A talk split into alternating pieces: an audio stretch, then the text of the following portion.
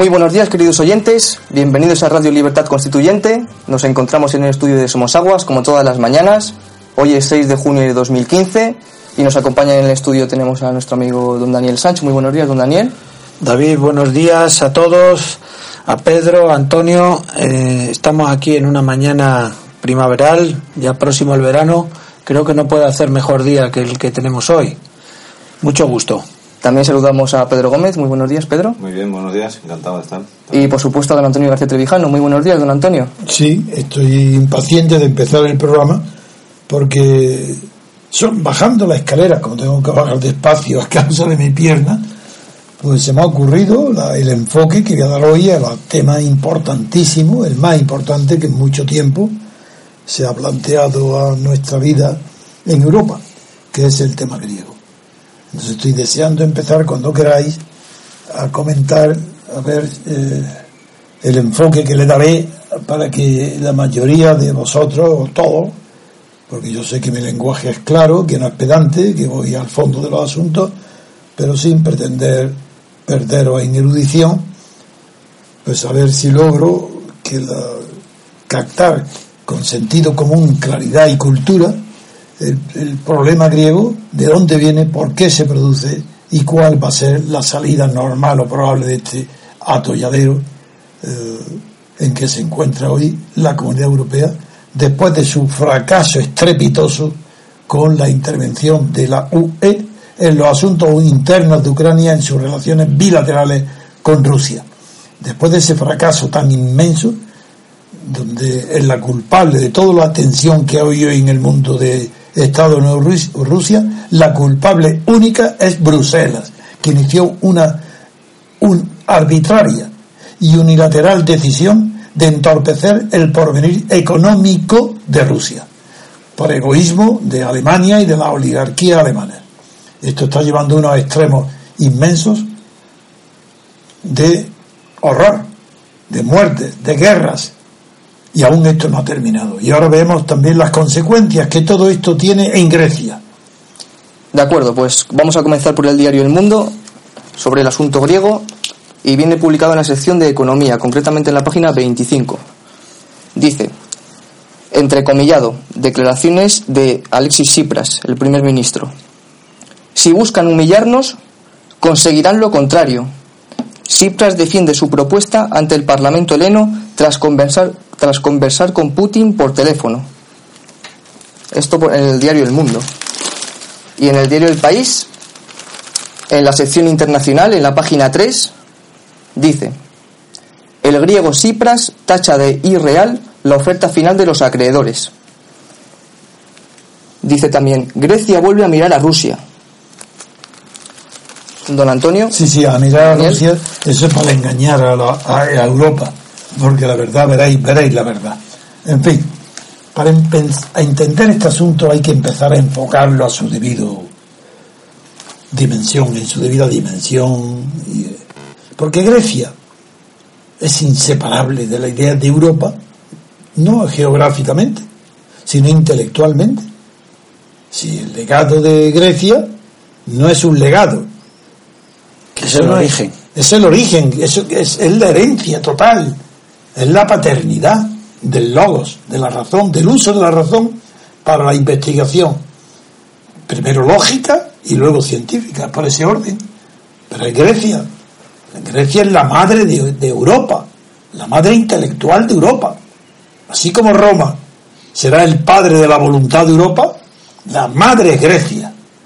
Y ahora que este patria de la razón y del logos, nos esté dando ejemplo de lo contrario, de la locura, del sinsentido, de la fantasía, de la utopía, es decir, de la negación de la razón y del logos, como está haciendo no el gobierno griego de Cipras, eso es lo de menos. Siempre puede haber un gobierno de chavalos, de utópicos, de soñadores, de desequilibrados, como en España pasaría que si triunfara eh, Podemos, Pablo Iglesias. Eso, eso, bueno, eso está en las utopías del Renacimiento, en las que derivan del libro famoso de Tomás Moro, y luego en, en la historia de Gulliver, en los viajes de Gulliver. Esa utopía quiere decir que es lo irrealizable en el mundo de la realidad, en este mundo. La utopía es lo irrealizable, lo que es inconcebible, lo que no puede dar ni un paso.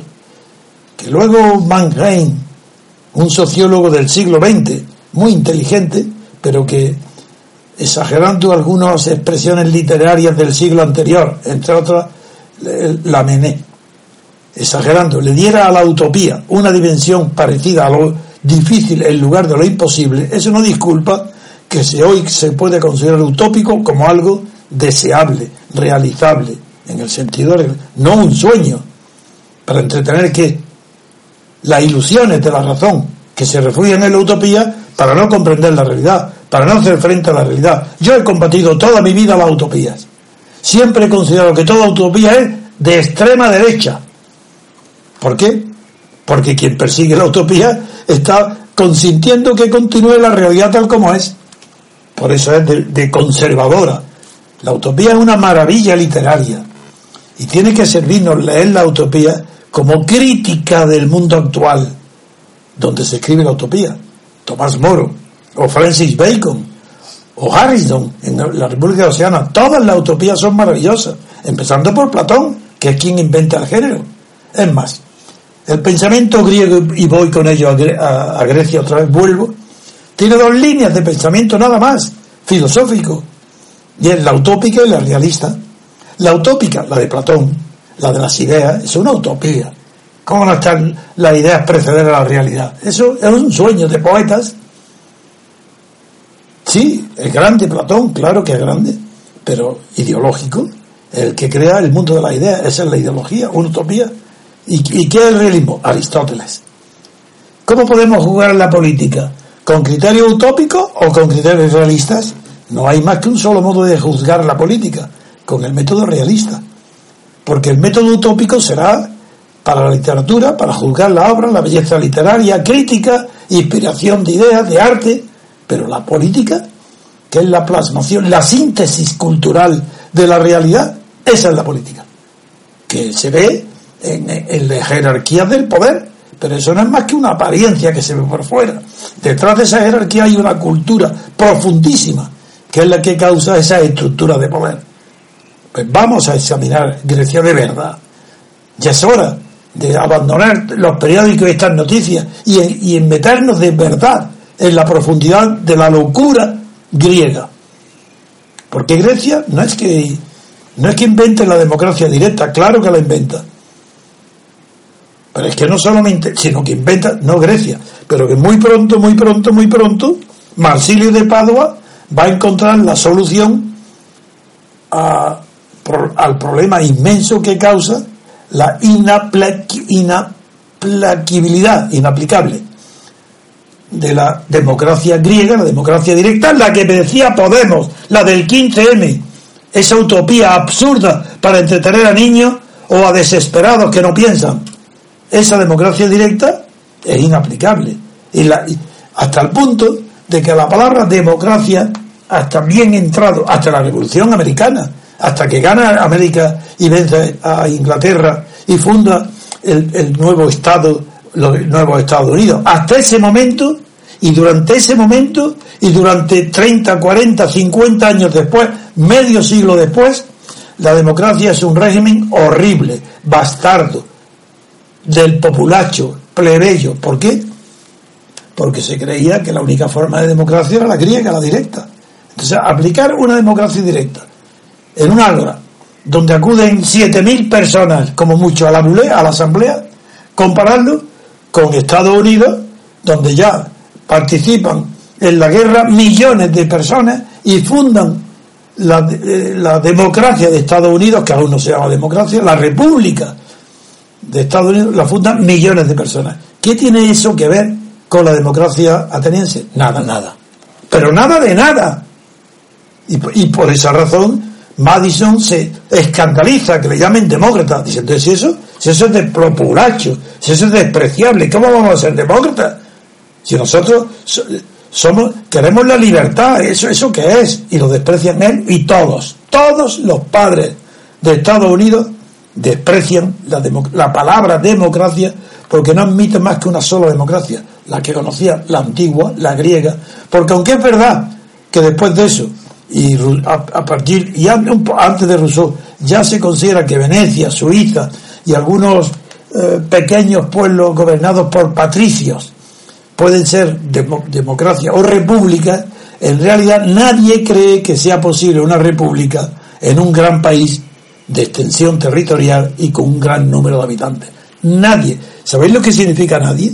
Pues que de todos los genios de la humanidad que ha habido, pues nadie antes del triunfo de lo que de las colonias inglesas en Norteamérica antes del triunfo de esas colonias en la guerra de independencia, repito, nadie, ningún genio, con la cantidad enorme que había habido hasta entonces, cree posible que pueda ser, hacerse realidad una república en un gran territorio habitado por un gran número de habitantes. Eso es imposible, una utopía.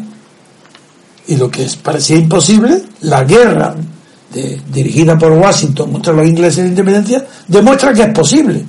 Pero como ellos mismos no saben lo que están haciendo, saben que se están independizando de la metrópoli inglesa, de la Gran Bretaña, del Reino Unido. Saben que se están independizando, pero no saben lo que están fundando. Ahí tenéis, leeros el federalista. A ver quién sabe lo que están haciendo. Nadie. Están queriendo, quieren ser libres, independizarse de Inglaterra. Y lo consiguen.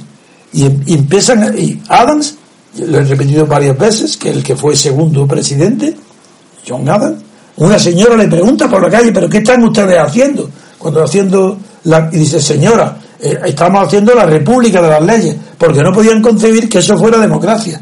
Pero la república de las leyes tiene sentido, porque se sabía lo que es república ante la monarquía inglesa, república. Leyes ante el despotismo de las colonias, leyes. Estado, lo que hoy se llama Estado de Derecho, que es un- una redundancia, pero bien, leyes. Pero hubo un señor extraordinariamente inteligente, hábil, que muy joven, en un desafío, lo mataron. Llegó a ser secretario de Estado. Me refiero a Hamilton. Y ese dijo literalmente que lo que estaban haciendo, el- acababan de hacer, y la constitución que estaban aprobando, se llamaba, estaban inventando, y lo dijo la palabra, la democracia representativa. Uy, qué revolución, Dios mío. De manera que frente a la democracia directa, descubren los americanos que es posible democracia representativa. ¿Y para quién acuden? ¿Cómo es posible que lo que no concibió Rousseau ni los grandes izquierdistas utópicos europeos que rechazaban la representación, eso que es, donde está el soberano, no puede haber representantes? Lo que era válido para el rey absoluto, to- en presencia del rey, pues todas las luminarias de duques, cortes, de- desaparecen, se apagan. Donde está el soberano no hay nadie más que él. Ese, esa es la teoría de Rousseau, por eso le llamó al pueblo soberano. Porque si, pero, porque- pero si el pueblo está presente en todos lados, es que ya no puede haber ninguna autoridad. Por eso era una utopía la de Rousseau. Pero ¿de dónde toman los americanos la idea de que puede haber una democracia representativa? Es decir, que formen parte de ella no directamente el pueblo gobernado, sino aquellos individuos que el pueblo gobernado designa libremente en unas elecciones para que represente al pueblo gobernado. A ningún partido, a ningún grupo, a ningún banco, a ningún poderío, a nadie extranjero, para que represente a quién? Al pueblo gobernado, al que vota, al que gobiernan. Ese es el único que puede ser representado en la democracia representativa. ¿Y sabéis que lo, a quién es quien inventa esto? Otro enorme eh, talento que se llama Marsilio de Padua. Él inventa la representación, que el derecho romano no puede admitirla, ni el griego mucho menos, mucho menos que el romano, porque la representación implica casi como un sacrilegio de la persona. Quien edifi- de- deifica a la persona, el prosopon, como los griegos, o la persona eh, eh, individual, la- como los romanos, quien la hace una deificación de la persona, no puede admitir que pueda ser representada. ¿Pero qué significa? Eso sería como matar a la persona y poner otro en su lugar. ¿Cómo va a representar el alma, el espíritu, la mente de otra persona? Nadie. Imposible. Y ya he contado aquí, no me importará repetirlo un millón de veces, que el derecho romano, que es la base, no solo de las instituciones, sino conceptual de nuestro modo de pensar y de concebir las relaciones de uno con otro. La nuestra, la que hemos, eh, procede del derecho romano. Y eso ha cambiado. Y digo todo esto porque en Grecia estos pobres hombres que están al frente del gobierno pretenden haber cambiado ellos nada menos que el derecho, que toda la tradición griega de la democracia directa y toda la tradición cultural que procede del derecho romano.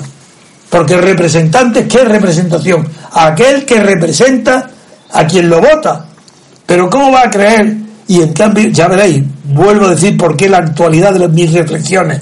Porque los locos de Varoufakis es el loco de Siripa y es el loco de la asamblea griega que creen que esa asamblea no representa al pueblo griego, sino que el pueblo griego ha designado a unos delegados que representan a Europa. Ya veréis luego, las palabras que digo las voy a confirmar literalmente. Cree que son los representantes de Europa, de la Unión Europea. Y que si el pueblo griego ha dicho A más B igual a Z, la Unión Europea, Bruselas, tiene que cumplirlo al pie de la letra. Porque si no es irreal. Así de literal lo que estoy diciendo. Así está la situación en Atenas. Y así están los pobres hombres que están en Bruselas, que no entienden una palabra, que están tratando con una locura. Y ellos son los responsables de que los locos se les revuelvan. ¿Por qué han tolerado la falta de educación de Varoufakis? ¿Por qué el primer día que Varoufakis ni se levanta de la silla para saludar al presidente de Europa que viene a saludarlo? ¿Por qué ese día él dice, señores, hemos terminado? Se acabó. No hay ninguna negociación con Grecia. Mientras no, Varoufakis a la calle fuera, no lo recibimos. A pedir perdón por la falta de educación. Y entonces nosotros, que somos vuestros, los que hemos dado dinero, os tratamos como personas normales, pero no de esta manera que estoy actuando. Como Bruselas no tiene voluntad, carácter ni inteligencia, no tiene nada más que dinero, sí, así es ese club económico, sin moralidad ninguna, con un espíritu social demócrata que no se indigna de nada, porque están acostumbrados a todo, ha consentido lo que está viendo hoy, lo que está pasando un verdadero horror, un pecado contra la lógica, contra la decencia, contra la moral y contra el sentido común. Ese pecado lo comete Bruselas, porque no ha puesto en su sitio a estos locos, porque no tienen otra palabra. El gobierno griego no tiene una palabra, pero como el gobierno. Y el pueblo griego que lo vota y lo sigue apoyando, ya. Porque es que quiero hoy de verdad afrontar este tema de verdad, no más con falsas informaciones, o mejor dicho, falsos comentarios sobre informaciones parciales que no tienen sentido si no están encuadradas en un contexto global. Quien no vea el contexto no ve nada de lo que está pasando en Grecia. Y a eso es a lo que voy. Vamos a seguir, por tanto, nuestro línea de pensamiento. Estamos ya que la representación no puede afectar, la democracia representativa, que es a donde hemos llegado a ese descubrimiento que, y al concepto de que descubre Hamilton, en Inglaterra incluso le citaba muchas veces ni Disraeli, ni Glaston, ni los grandes hombres políticos, ya en la segunda mitad del 19. Para ellos llamarles demócrata era un insulto. La democracia se ha puesto la palabra de moda en el mundo entero como un valor que, que todo el mundo lo quiere tener, pero como propaganda. Porque democracia en el mundo hay poquísimas. Estados Unidos, casi Francia y para de contar, ni Suiza. O una cosa es la civilización, otra cosa es la democracia. No hay democracia si no hay dos condiciones. Uno, representación del gobernado, no de los partidos, no de los poderosos. Representación del que vota, ese que vota a una persona, no a una lista de partidos. Eso ya no hay, es mentira, eso no es representación. Llamadle lo que queráis, pero nunca representación. En la lista de partidos españoles o en Grecia, nadie representa a nadie más que a los jefes de partido que hacen las listas. Por tanto, es una círculo vicioso iniciado por la oligarquía que termina en la oligarquía. Es un círculo del que no se puede salir. Grecia y España son modelos. Bien, ya tenemos, ya tenemos algo claro, que eso es rechazable. Vamos a ver ahora las consecuencias que en Europa ha tenido este asunto, porque Grecia descubre muchas cosas. No solo es la primera en que inventa la democracia en la lucha contra la oligarquía y los tiranos, y es Polibio, es Aristóteles los que eh, hacen ya las teorías de las formas de gobierno para clasificarlas de mejor a peor y, señalan unos caminos de evolución, diciendo la tiranía o eh, la dictadura degeneran en el gobierno, que es el gobierno de uno, degeneran en el gobierno de unos pocos, que se llama oligarquía. Y en la generación de las oligarquías degeneran en el gobierno de muchos y se llama democracia. Pero eso, conceptos de cantidad ya no son trasladables al mundo actual, porque no es la cantidad, es la calidad. ¿Y, que- ¿Y dónde está la calidad para decir que una cosa es democrática o no? Políticamente, en dos factores nada más. Uno, que el legislador sea representante de verdad del que lo vota, individualmente, nada de listas de partido. Y segundo, que si un elegido para el legislativo no cumple la promesa electoral, el mismo que lo ha votado lo puede retirar en el acto, sin esperar a otras elecciones. Si no, no hay mandato representativo. Habrá mandato, pero no representativo. Primera condición. Segunda condición, separación de poderes. Desde Montesquieu lo sabe todo el mundo. Quien miente cínicamente, como en Franco, como, como bajo Franco, como ahora en España, que hay periódicos, ¿cómo puede tomarnos en serio a los periódicos, a las televisiones que hablan de la separación de poderes en España? Pero ¿cómo no es despreciable para quemar todos los periódicos? ¿Pero por qué estáis mintiendo continuamente 30 años a los gobernados diciéndole que hay separación de poderes? ¿Por qué? ¿Cómo separación de poderes? Pero si la separación de poderes no es más que la separación desde el origen. Si el origen es común a varias dimensiones de poder, ahí no hay separación de poderes. Separación, si eso está definido desde Montesquieu y eso no ha variado nunca. Quien diga que Montesquieu ha muerto dice la razón. Alfonso Guerra tenía razón, pero es un cínico. ¿Eh? ¿Montesquieu ha muerto? Pues no hay democracia. En Estados Unidos no ha muerto Montesquieu. E incluso en Francia, que le falta un pasito para llegar a una democracia, Montesquieu tampoco ha, muerte, ha muerto. ¿Y por qué ese pasito no lo ha dado? Porque durante la Revolución Francesa se cometió un error garrafal. Los metafísicos, más de mil metafísicos, que eran los diputados, veniendo de la Ilustración, pensaban como si fueran filósofos. No se daban cuenta que eran representantes del pueblo llano que los ha votado. Entonces discutían de cuestiones metafísicas de los principios. ¿Por qué? Porque creyeron, como los españoles hoy, que las constituciones deben ser corolarios, conclusiones, derivaciones de principios generales, de los cuales la sola razón, la lógica, puede extraer los artículos particulares de una constitución. Esa aberración tan grande fue producida por un error histórico de conocimiento. Los franceses, por culpa de Lafayette, creyeron, Lafayette sí, sí, porque fue el voluntario a la guerra de independencia para ayudar a los americanos. Regresó con una leyenda del héroe que, de dos mundos, héroe de en la revolución atlántica de, de Estados Unidos y héroe en la revolución francesa, falso. Era un hombre muy vanidoso, muy poca formación, sí, no era tonto, pero no tenía carácter, no, no, no, no, no era gran cosa. Pues bien, el error que produce Lafayette es hacer creer a, los, a la Asamblea Constituyente de la Revolución Francesa que la Constitución americana era esto, una operación de lógica donde se habían deducido los artículos de la Constitución americana de la Declaración de los Derechos del Hombre que precede a la Constitución en el preámbulo, es decir, la Declaración de Virginia. Mentira, radicalmente mentira. Y una mentira así ha deformado no a la Revolución Francesa, sino hoy, hoy, a quién, a Podemos, al Partido Comunista, a todo, a- al PP, a todos los demagogos del mundo. Han creído que en una constitución deben figurar todos los principios de filosofía moral y material derivados de la Declaración de Derechos del Hombre. Y eso es falso. ¿Por qué es falso? Voy a decir por qué. En primer lugar, la Declaración de Derechos que hacen en Virginia los rebeldes americanos contra Inglaterra es el cornetín de enganche que lanzan a todos los vientos, a los cuatro vientos de las colonias inglesas para reclutar una armada que no tenían ninguna, para hacer un ejército a las órdenes de Washington que no tenía soldados. Y hicieron una declaración para llamar a los principios, grandes principios morales, para que los patriotas se alinearan por, y fueran de voluntarios a formar el ejército para luchar contra Inglaterra por la independencia. Y bien, eso fue el objetivo de la declaración de Virginia. Y mucho después, cuando se termina la guerra victoriosa y ganan lo que luego fue llamó Estados Unidos, cuando ganan la independencia las colonias inglesas, entonces se reúnen y hacen una constitución y fracasan, porque no saben. Copian una constitución de lo que había, de lo que había en el mundo y hacen la confederación y fracasan.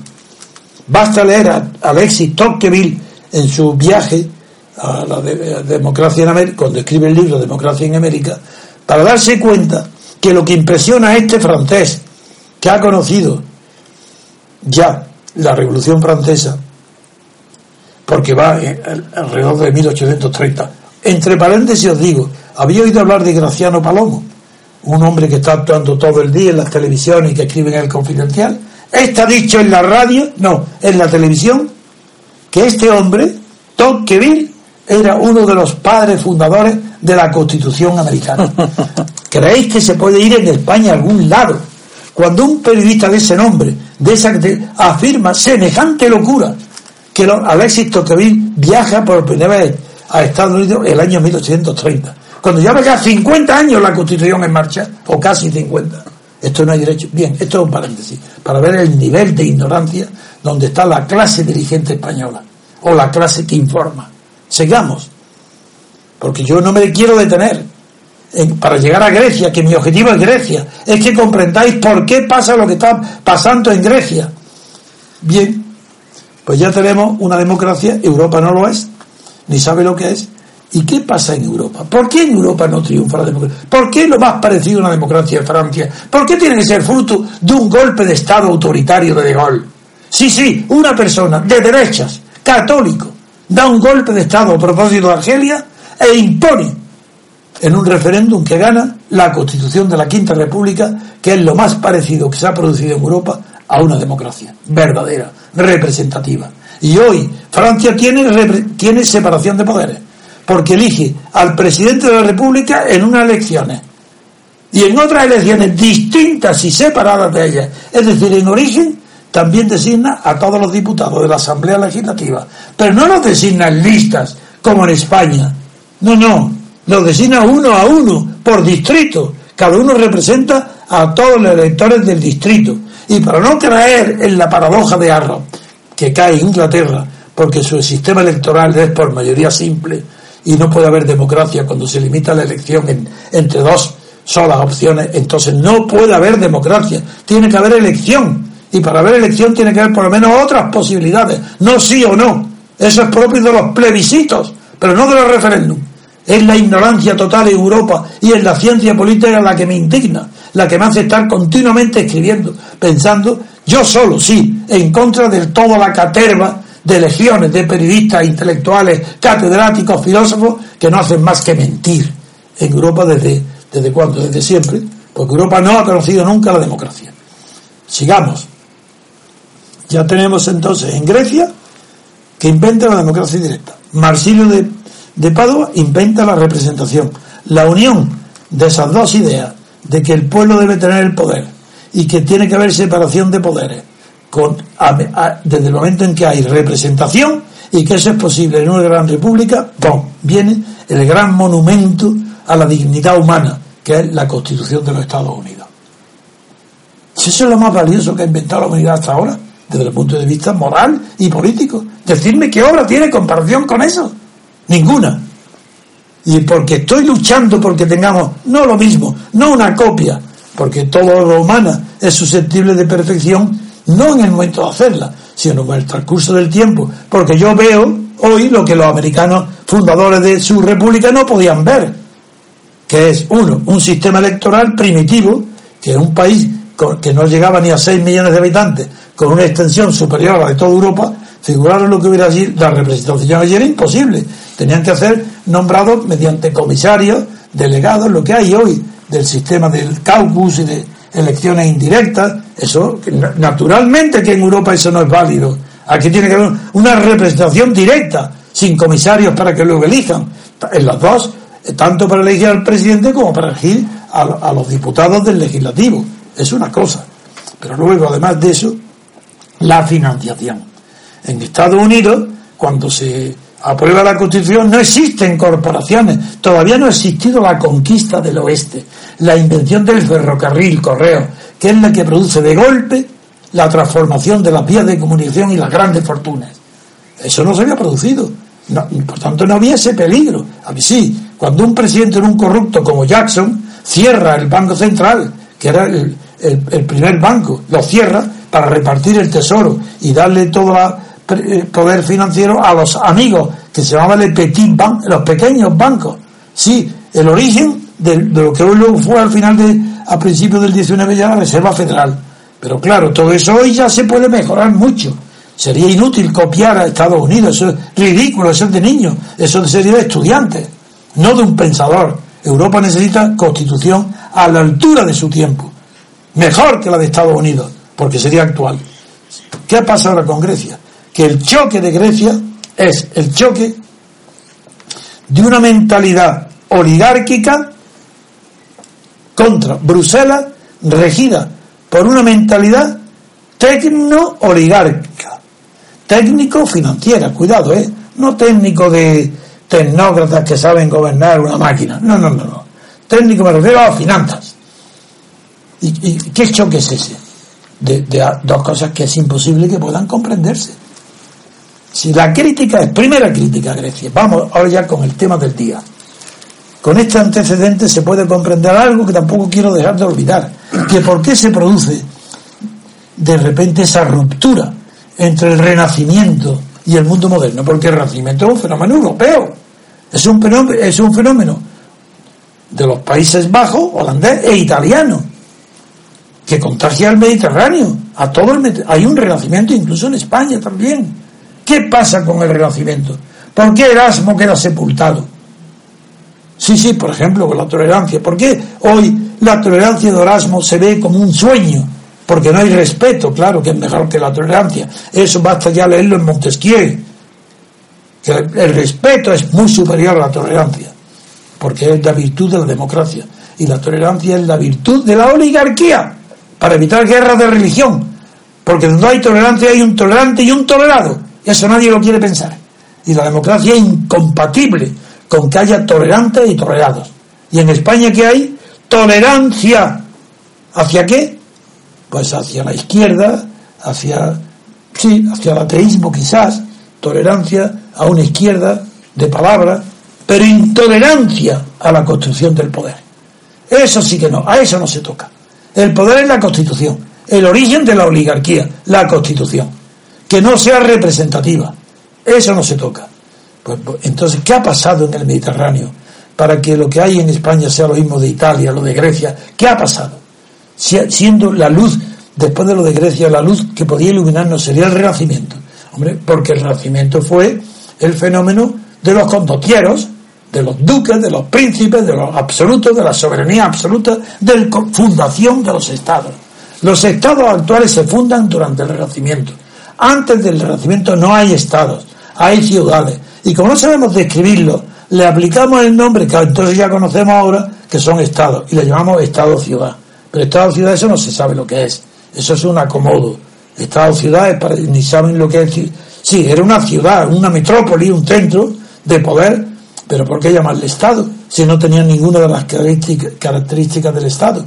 ¿Pero qué pasa en el Renacimiento? Pues que hay un fenómeno después del Renacimiento que en el, el Mediterráneo ha tenido muy poca influencia, que se llama la Reforma. Amigo, ¿qué es esto? Pues que Lutero, la sublevación contra Lutero, contra el Papa, contra Roma, pasa por la adulación y él apoya a los príncipes. Ah, y se hacen protestantes contra Roma, contra el imperio. Ah, y ya empiezan. prote- Entonces en Europa del Norte tiene un sentido eh, distinto, porque allí hay un concepto de la libertad como una rebeldía, una rebelión contra Roma, contra el dogma. Y eso es Lutero, pero es que luego vendrá Calvino, y es que vendrán todo el fenómeno protestante que es desconocido en la influencia política tan enorme que tuvo el protestantismo para la evolución hacia la libertad política. Por eso los países del norte de Europa, por un lado, son menos corruptos y segundo, están más cerca de llegar a la democracia que los de Mediterráneo. ¿Por qué no han llegado a la democracia? Porque el orden europeo actual fue una imposición de dos bandos. Estados Unidos por un lado, en la parte occidental, y la Unión Soviética en la parte oriental. Punto y acabo. Aquí no ha habido un proceso constituyente de la libertad. La libertad política jamás ha llegado a imperar en Europa, nunca. Y eso explica ahora lo que voy, vamos a terminar. Concretando ¿por qué con este antecedente se explica el desconcierto de Bruselas ante Atenas? Y Atenas, que no está desconcertada, está loca de remate ante la reacción que ha tenido cuando ha recibido ayer los siete folios de la respuesta de Bruselas a los 47 folios previamente redactados por la locura irreal y utópica de Grecia. La reacción ha sido tremenda. No es por los titulares del mundo, tontería. Si buscan un villano, conseguirán lo contrario. Pero ¿quién puede creer que la Unión Europea Bruselas, con lo cobardes que son, que no han podido ni siquiera tener la inteligencia de dominar y resolver los conflictos interiores europeos, como en Kosovo, Balcanes, etcétera, que no han tenido la menor valor para prever los acontecimientos, que es la culpable, sí, Europa, Bruselas, la culpable de la metadura de patas de Merkel, enfrentándose a Rusia, porque ha querido interferir las relaciones de Ucrania con Rusia y evitar que Ucrania renovara los acuerdos comerciales con Rusia, haciéndola el Madián, todo lo que ya ha reconocido la Cámara de los Lores y ahora Giscard, después de que llevo más de un año denunciándolo a solas en el mundo. Pero ahí están mis razones, ya está reconocido. Pues bien, esta Bruselas que está buscando humillar, pero si Bruselas es lo que está buscando es ser humillada, si es masoquista. Pero ¿qué humillar si, si Bruselas no tiene conciencia de poder ningún ni político? Si lo único que entiende es el dinero. Y de dinero, claro, si no le pagan, quiere que le paguen lo que, que le paguen las deudas. ¿Y eso es humillar? ¿Pedir que le paguen una deuda contraída? ¿Eso es humillar? No. Pero vamos a ver ahora, porque es que, claro, las consecuencias son tremendas. Y habla en la prensa, por ejemplo, el mundo. Ese es el titular.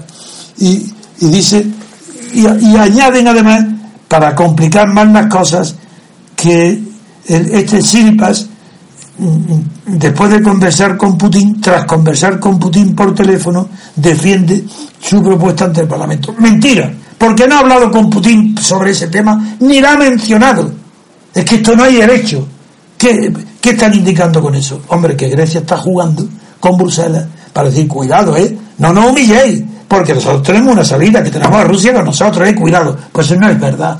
No es verdad, simplemente no es verdad, es mentira. Ni Putin ha prometido nada, ni está en condiciones de hacer nada que pueda sacar a Grecia del pozo donde está metida. Todo eso es un conjunto de mentiras y de chulería griega, ante la cual aparece la Comisión Europea como lo que es una pandilla de asustados, sin carácter, el que más presumiendo de tecnócrata para ser un, un presidente del Banco Central o para ser no sé qué, presidentes de comisiones. Y dice, volviendo por eso lo del mundo prescindo, porque es basura. Pero es que lo del país, no siendo basura, porque se atiene a la realidad de la información, sin embargo revela de verdad que no hay crítica en Europa a lo que está pasando. No hay diagnóstico, por eso no hay crítica, porque no saben, los europeos no saben lo que sucede en Grecia. Vamos a tener la paciencia, ¿queréis leer conmigo? Pues vamos a leerlo con paciencia lo que dice un, un artículo que no es malo en plan informativo, el del país. Primero, título. El griego Sirpa tacha de irreal la oferta final de los acreedores. ¿Es irreal? Quiere decir que está fuera de la realidad, ¿no? Ya veremos. Cuando le hemos leído los siete, no solo realista, sino que se ha adaptado a desde cuatro meses o más desde el mes de febrero de discusiones inútiles, pero que Bruselas no ha recibido más que insultos, desplantes y groserías de parte del gobierno griego, pero como es muy masoquista, ha recibido bofetadas extra y pone siguiendo la mejilla, le pegan más bofetadas y ya no, y entonces ha modificado algo, pero nunca irreal, todo lo contrario. No, no, no está tratando a Grecia como trataría, por ejemplo, a España o a Italia, si se estuviera en esa condición, eso que está haciendo con los griegos no lo haría con nadie. Porque no hay pocos deudores que se atrevan a presentarse ante los acreedores con la desfachatez, el cinismo y la amenaza con la que se ha presentado el gobierno griego. Que no es Varoufakis, ni, ni es tampoco siquiera ya el Cipras, ni es siquiera Siriza. Es el pueblo griego que, indignado como el pueblo español, que lo puede comprender por el nacimiento de Podemos, indignado Sí, el pueblo griego. Porque lo han vendido la economía griega, los Papandreou, los Papadopoulos, todos los socialistas, todos los anteriores, lo han sacrificado, lo han metido en un lío, en una deuda que no tiene solución a en la vida de los que viven hoy, no, no la van a conocer. Pues eso, indignado con esa indignación, ¿qué es lo que dice? Pues igual que en, la Colau, fuera desahucios, no admitimos los desahucios, aquí no se desahucia, pero es que la ley, nos importa poco las leyes. Primero hay que ver que no se puede quedar sin vivienda. Si los bancos tienen miles de viviendas, pues que nada, que las ocupen y no se pague. Esa es la moralidad griega. ¿Con esa moralidad de quién? Del gobierno griego. Ese, en el gobierno griego está esa inmoralidad intrínseca. La inmoralidad implica, significa contra el amor, las costumbres. Porque la moral viene de las costumbres. Y hay una costumbre ancestral de que se respeta la palabra dada, se respetan los compromisos, si no, es que no se podía avanzar nada. Pues no, aquí ha llegado un pueblo griego que en elecciones internas celebra unas eh, elecciones y elige al partido que le promete no pagar las deudas. Y le promete subir, bajar, no, subir el IVA. Y le promete todo lo que el pueblo desea que le prometan. Que no subir impuestos, nada, le promete todo. Y naturalmente un, partido que hace esta promesa adquiere inmediatamente el poder porque el pueblo a tal demagogo lo pone en el poder, en el acto, lo lógico, el pueblo elige a los demagogos. Bien, ya tenemos que ahora el pueblo griego ha elegido a un demagogo que le propone cosas imposibles de obtener, lo cree o finge creerlo, lo vota y lo pone en el gobierno. Y ahora, este demagogo. En el gobierno se dirige a sus acreedores pues menos pegarle bofetadas. Cuando lo recibe, todo lo demás son desplantes sin parar. Y los acreedores, claro, están asustados con su dinero, porque lo que aman de verdad es Bruselas, es el dinero, ningún principio, al que le deben dinero se pone temblando si el dudor le reciba bofetadas. Dice, a ver si este tío no me paga. A ver, yo venga, por Dios, paciencia, paciencia, venga, págame. Yo, ¿Qué quieres? Que te dé plazo, te renuevo plazo, te hago. Yo, nada, nada, te recibo en Bruselas todos los honores. Interviene hasta Obama. Obama le dice a Merkel, hombre, que no dejáis caer a esto. Aquí el mundo entero conmovido, asustado de que Grecia pueda salir del euro. No, hombre, eso no. Eso hasta ahí podíamos llegar. Hombre, hay que comprenderlo, hay que ser, hay que ser buenos con ellos. Pero qué bueno. Pero si es que son millones que, se lo reclamen a los Papandreou y a los Papadopoulos y a los partidos socialistas y a todos los que lo han causado. Y también a Cipras, porque no ha dicho la verdad. Ha hecho creer al pueblo que podía obtener lo que es imposible y ahora que pague las consecuencias. Él y el pueblo griego, que pague las consecuencias. Pero ¿qué es eso de esa caridad inmensa, infinita hacia un pueblo? ¿Pero qué es un pueblo?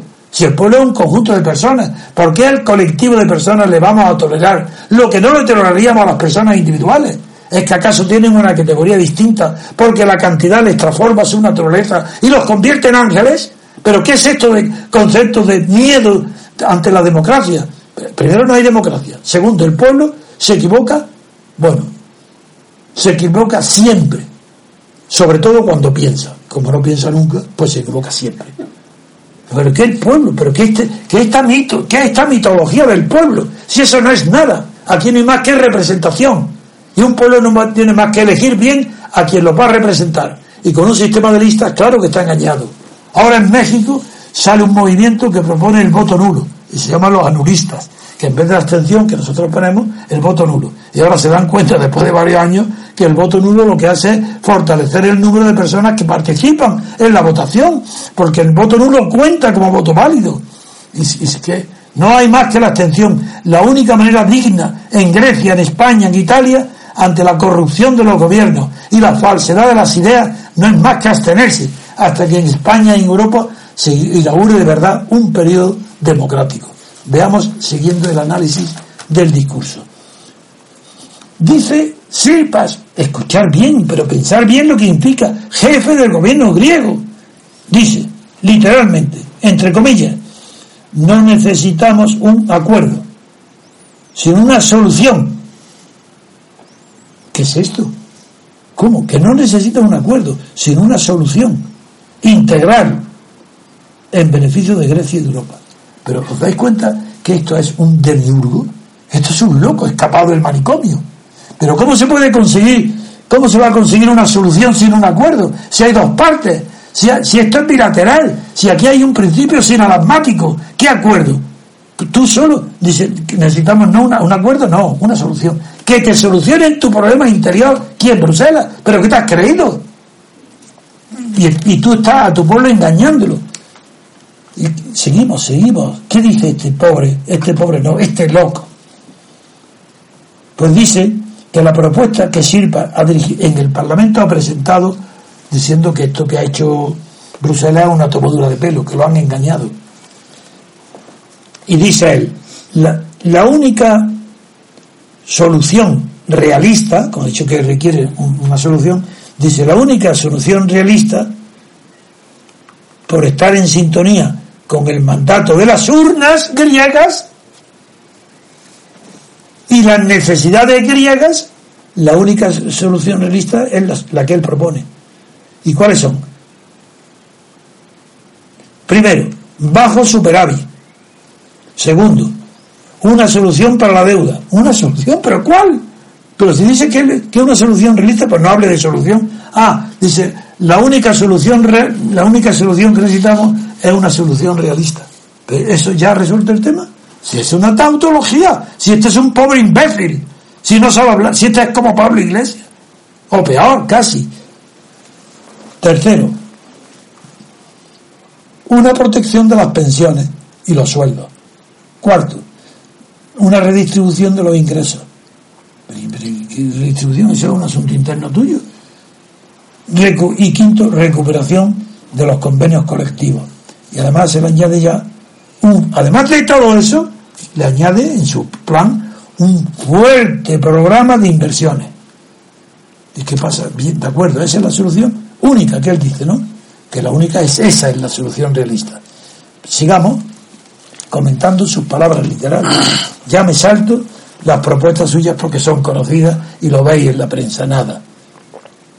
Atenas lamenta que en la última propuesta de los acreedores, de los acreedores que son los que tienen que reclamar que les paguen. Los que tienen ya el crédito vencido. a la vista. No, no, vencido. Y que ya están a pagar esto, pues dice, la última propuesta de los acreedores, dice Siripa, mm, lamenta que en la última propuesta no figuren los progresos logrados en los cuatro meses de negociación. Mentira. Hemos seguido día a día ese proceso. Yo lo he seguido. No ha habido un solo día donde se haya progresado en firme nada. No han sido más que propuestas contra propuestas contra propuestas. Nunca ha habido una aceptación parcial ni de una coma por parte del gobierno griego, desde luego, pero es que por parte de Bruselas tampoco lo pretendía. Y ahora está diciendo que los cuatro meses lo que critica es que el último oferta de acuerdo haya prescindido de todos los avances y todos los acuerdos llegados en los últimos meses. Eso es mentira total.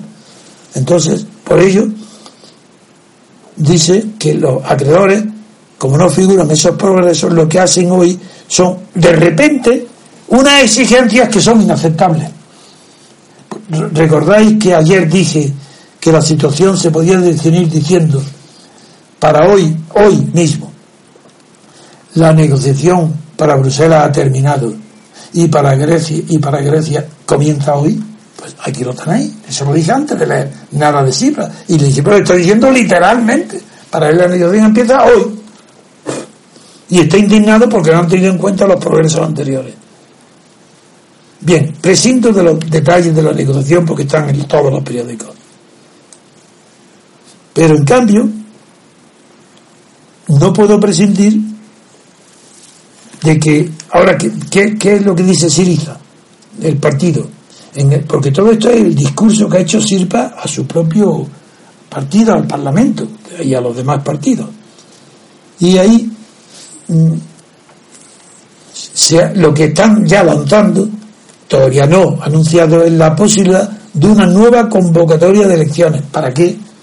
Pero si el pueblo griego está apoyando entusiásticamente a Siriza, pero si el pueblo griego hay eh, dos terceras partes, si hoy tendría más votos Siriza que antes, ¿para qué quieres nuevas elecciones? ¿Para qué? Para que el pueblo griego incendie todas las embajadas, todas las casas alemanas, europeas. ¿Para qué? Un nuevo. Según encuesta hecha pública ayer, el 37% respalda convocar unas nuevas elecciones. Pero es que el 50% prefiere un acuerdo a cualquier precio. Sí, sí, así literalmente. Está tan harto el pueblo griego que la mitad, por tal de no salir del euro, dice que pongan lo que le dé la gana. Bruselas. La mitad. Y el Fondo Monetario, mientras tanto, ¿qué? Pues nada. ¿Qué pasa entonces con.? ¿Por qué amenazan con Rusia? Pues digo, antes dije, eso es mentira. Ahora voy a decir por qué. Porque las conversaciones de Chiripas telefónicas con Putin versó exclusivamente sobre asuntos energéticos y de cooperación económica, nunca sobre el tema pendiente de Grecia con Bruselas, jamás. Entonces, ¿qué pasa con esto? ¿Es que acaso están insinuando, claro, los periódicos el propio Silva, no es tonto? Y, ¿Cómo? Sí, tonto es bastante. Pero bueno, cree, es infantil. Entonces cree que porque hable con Putin está asustando a Bruselas. Es verdad que, que Bruselas necesita muy poco para asustarla, porque también tienen tan poca confianza en sí mismos que aunque saben que es imposible que Putin ni Rusia acepte hoy un compromiso tan grande como implicaría sustituir a la Unión Europea ante Grecia, porque Rusia ni tiene finanzas ni posibilidad de hacerlo, ni políticamente se atreve Putin a dar ese paso. Si es que no conocen la realidad económica, ni política en Bruselas. Eso es imposible. En cambio, ¿qué pasa? Porque Grecia es ella sola la que está planteando de aceptar. No hay ninguna propuesta rusa concreta, sino que sí le dijo, no a hoy, sino en la primera visita antes de las negociaciones, le dijo Rusia que ingresaran en el, en el nuevo banco chino, el BRIC, que se va a ese nuevo banco de inversiones. Y dice, Grecia ahora se está planteando aceptar la propuesta rusa, pero si no hay ninguna propuesta rusa, ni es Rusia, ni tiene competencia ni siquiera para hacer esa proposición. Pues, entonces, ¿cómo el acercamiento, el acercamiento a Moscú en Bruselas se considera una baza de peso en manos griegas en una negociación con Bruselas? Pues eso es mentira, eso es imposible. Si Bruselas sabe que Rusia no va a, hacer ahí ninguna operación que ponga en peligro las relaciones con la OTAN y con Estados Unidos. Eso es imposible.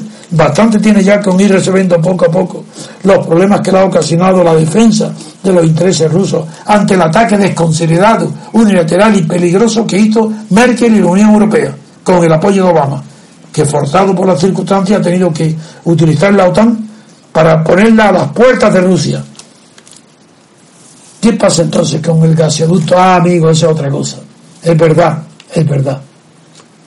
Que hay un proyecto muy importante, muy importante, que es el gasoducto que está planeado por Gazprom, la empresa, la empresa rusa del gas, que para sustituir al, al del sur, al canal del sur, y ese nuevo proyecto empezará a finales de este mes ya.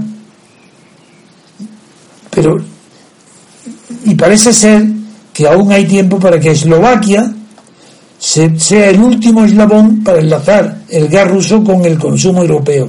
Y Eslovaquia entraría en lugar de Grecia, pero es que Grecia nunca ha estado ahí propuesta. El proyecto va hacia Eslovaquia. Otra cosa es que Grecia logre interferirse y con influencia rusa, pues preferir que llegara a Europa a través de Grecia en lugar de Eslovaquia. Pero eso eh, el primer ministro de, Eslovaquia, que es Robert Fico, eh, ofreció el martes a Medvedev, el presidente del gobierno ruso, le ofreció que ese nuevo conducto de gas le ofreció que pasara hasta el corazón de Europa a través de Bulgaria, Rumanía, Hungría y finalmente Eslovaquia. Eso es todo. Y hasta incluso Incluso Estados Unidos es contrario a que el gasoducto pase por Grecia. Hay incluso que tenéis previsto invertir 2.000 millones.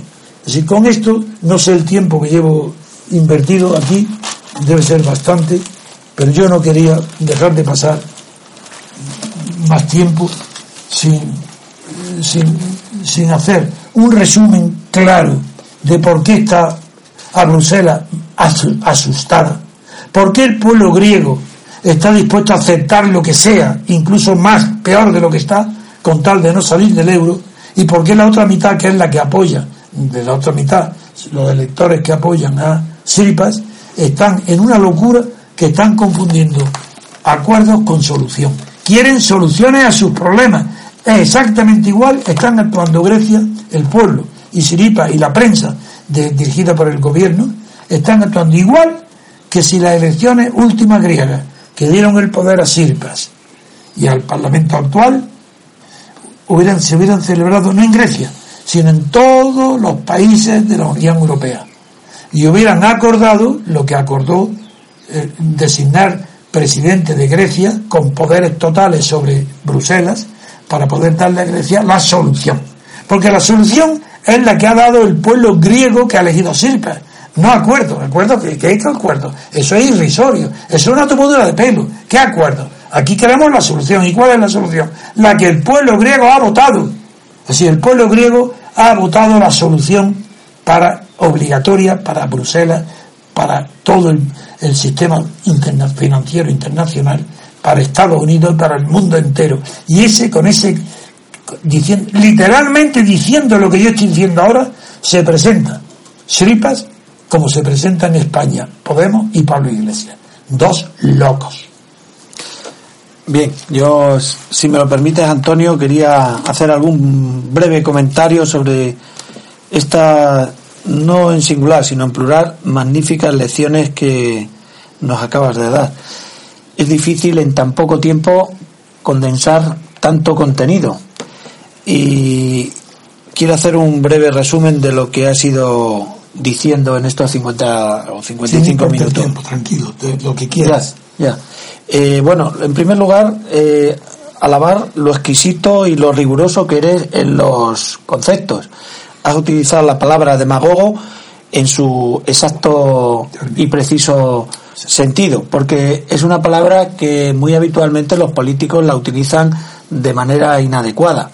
Tú la has utilizado hasta en ese detalle con absoluta corrección nos has comenzado explicando que Europa no se puede comprender la realidad, la esencia, la existencia sin Grecia. Una idea fundamental que ha sido mm, desarrollada eh, al principio de tu, intervención. En segundo lugar, destaco también una magnífica aproximación, lección sobre la diferencia entre la democracia directa originaria de la vieja Grecia y la democracia representativa. Eh, por cierto, cuando hablas de Marsilio de Padua, hay que situarlo efectivamente, como luego has hecho, en el contexto de, de mm, ¿cómo se llama este? del Renacimiento. Eh, al, principio, al principio, sí, el siglo XIII. XIV. Bien, pero al principio parecía como hablabas de Platón y Marsilio de Padua, parecía que había una eh, confusión que luego has aclarado. En tercer lugar, otra idea magnífica, expuesta y desarrollada, es eh, la esencia de la verdadera democracia. Es decir, mm, no puede existir democracia, por lo menos en sentido moderno, si no hay un mandato representativo y una división de poderes. Separación.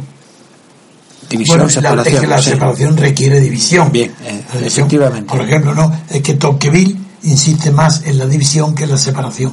Por eso tiene importancia que yo diga no, separación, porque la separación implica previa división. División, sí. Una cuarta idea que me ha parecido muy importante, muy interesante, desarrollada, es eh, cómo se, eh, digamos, se construye la democracia actual francesa a partir de la Quinta República, que procede de un golpe de Estado de un militar de prestigio francés. Eso no se puede olvidar, porque el origen de las cosas va a determinar, marcar el destino. Tengo también aquí apuntado eh, una idea que repites con mucha frecuencia en tus emisiones de radio y en tus intervenciones, que en la Europa de hoy, en la Europa actual, en la Europa moderna, no existe democracia, radicalmente hablando. Salvo en Francia, que está muy cerca. Y una idea que también me ha gustado mucho es la influencia del protestantismo en, el concepto de, libertad política. Bien, creo que, como he dicho antes, es muy difícil en tan poco tiempo desarrollar tantas y tan importantes ideas. Pero por aportar algo de mi cosecha o decir algo más, eh, hacer una pequeña reflexión que me ha surgido a la luz de tu intervención explicando el origen de la democracia americana. En Estados Unidos es un país, digamos, nuevo. Estoy hablando del 1776, cuando se produce la Declaración de Independencia. Es un país nuevo con hombres con ganas de construir, con ideas imaginativas y con buena formación cultural, política y histórica. Y hablaban griego. Bien, pues importante, importante porque el humanismo de cualquier comparación con la Europa, la España de hoy, ni con Europa. No tiene. Entonces, se dio la circunstancia eh, de que con todo este eh, conjunto de elementos se podría construir algo que luego ha resultado ser un sistema mm, democrático, un sistema que ha sido capaz de conquistar el mundo. Sí. Sin embargo, eh, el anhelo de Antonio es de trasladar, transportar aquel modelo americano a la Europa de hoy, eh, se ve continuamente frustrado. ¿No sería que el lastre que representa la historia, la oligarquía, a la que también has hecho referencia en tu intervención de hoy, hace de alguna forma difícil, quizá imposible, que en Europa se den esas condiciones de todo esto que estamos hablando para que se desarrolle también una verdadera Entiendo muy bien tu pregunta y la respuesta mía es rápida y total y rotunda. Durante el siglo XIX hubiera tu pregunta era correcta.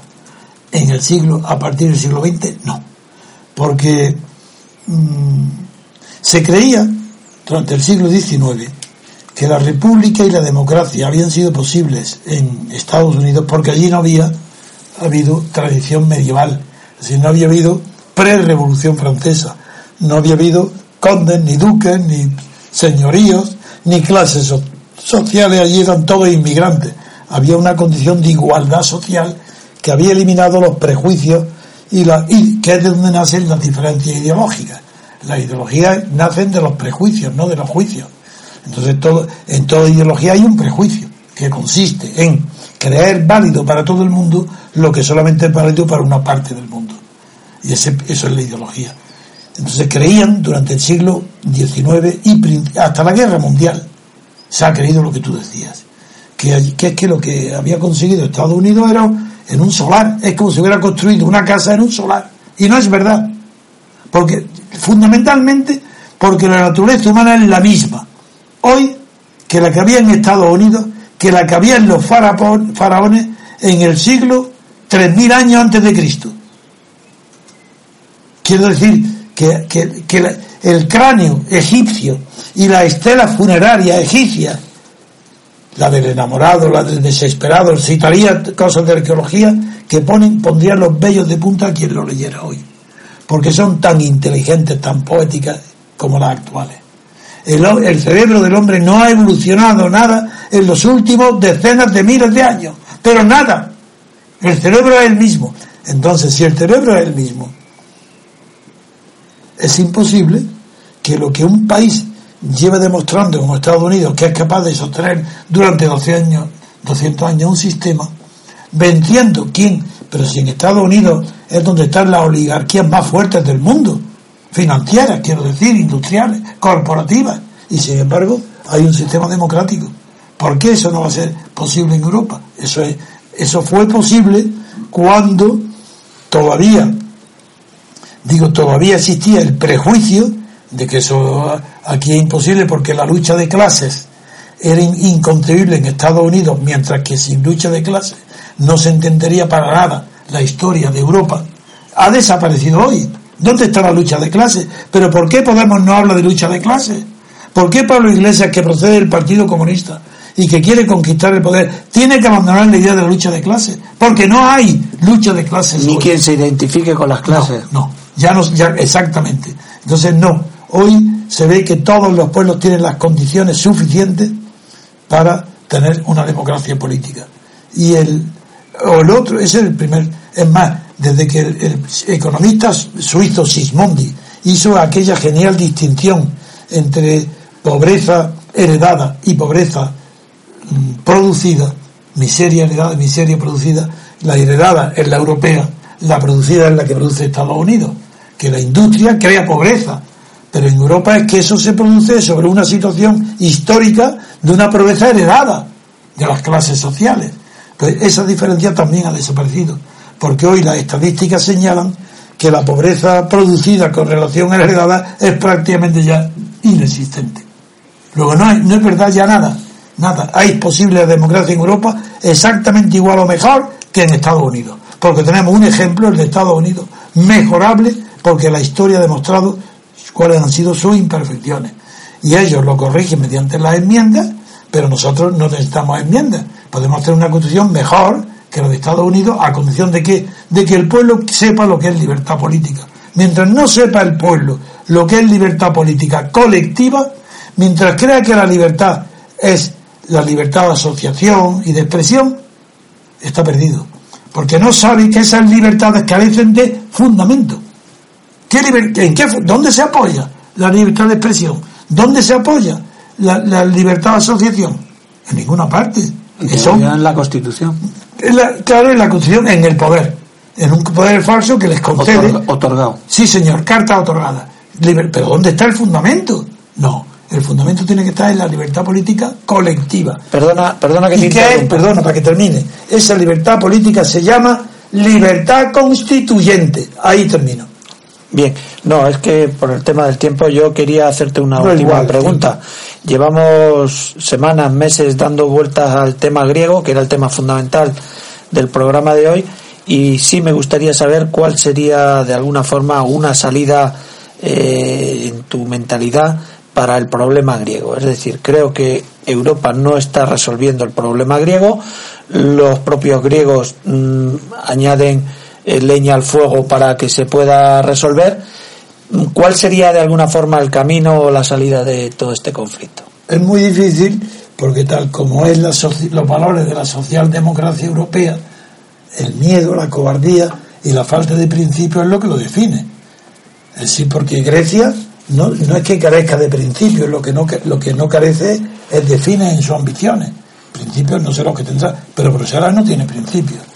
Entonces, lo fundamental de Bruselas es su cobardía. Y está dispuesto a dar lo que es, igual que el pueblo griego, dice, no importa, la mitad del pueblo, 50% aceptamos lo que sea para no salir del euro. Bueno, Bruselas es igual. Pagamos lo que sea para que no se vaya. ¿Y qué crees que es la ventaja de Sirpas y del cinismo? Que saben eso. Y como lo saben, mira, a chulear. Aquí no nos dejan que nos vayamos. Al pueblo le da igual que aceptemos lo que sea, pero nosotros no venga a pagar, Bruselas, pagarnos, quitarnos la deuda. No queremos acuerdo con vosotros, queremos que nos deis la solución. Y como la solución la sabéis, porque llevamos cuatro meses donde he hecho listas interminables de problemas que hay que resolver, tú, Bruselas, dame la solución. Si no, voy al conflicto contigo. Y es que me salgo. Y Bruselas temblorosa, llama Obama, el otro, a Merkel, cuidado, hay que tener atención, Holanda asustado, perdido. Si no tiene solución ninguna. Para, hombre, si tú dices solución, con, estos gobiernos ninguna. en una democracia europea, claro que había solución. Poner en su sitio a, a, a, en el acto de enfrentar al pueblo. Ah, estáis provocando, dándome bofetadas, eh, creyendo que estáis apoyados en el pueblo, fuera. Ni te, te no te recibo. Venga, enfréntate con tu pueblo. Conmigo has terminado mañana te declaro el default y al día siguiente estoy bloqueando todas las cuentas y todas las propiedades de Grecia en Europa. Eso es lo que yo haría. Para darle una lección a los gobiernos y a todos. Y al pueblo griego el primero. ¿Qué es eso? Que exige al pueblo griego, a sus dirigentes, que sean dignos y responsables. Y que no sean unos locos que están escandalizando a toda conciencia moral del mundo. Porque es una inmoralidad lo que propone Sipa. Es inmoral que tiene que ver, claro, que perjudica a los pobres, claro, ¿y qué, y qué culpa tiene? Pues que le exijan todo lo que están exigiendo a Bruselas, que se lo exijan a los papadreus y a los papandreus, que le exijan sus responsabilidades, que les quiten todos los bienes, que los persigan, que los metan en la cárcel a toda la clase política. ¿Por qué no lo hacen? Porque Siripas, como en España Podemos, pertenecen a la clase política, a la casta. Son iguales que todos, uno más. Muchas gracias, Antonio. De acuerdo, queridos oyentes. No sé, don Antonio, si vamos a proceder a comentar alguna noticia más o vamos a terminar el programa por hoy con Grecia. Yo creo que terminamos con hoy. De acuerdo, pues muchísimas gracias, queridos oyentes, por escucharnos. Damos las gracias a don Daniel por Muchas venir gracias con nosotros, también a Pedro Gómez, que está aquí con la técnica, y saludamos también a Jorge Upov, que ha venido hace un rato al estudio. Muy buenos días. Ah, Jorge. Y por supuesto, saludamos a don Antonio García Trevijano. Muchísimas gracias por su, por su labor y les emplazamos al programa de mañana. Pasen un buen día. Ya era hora.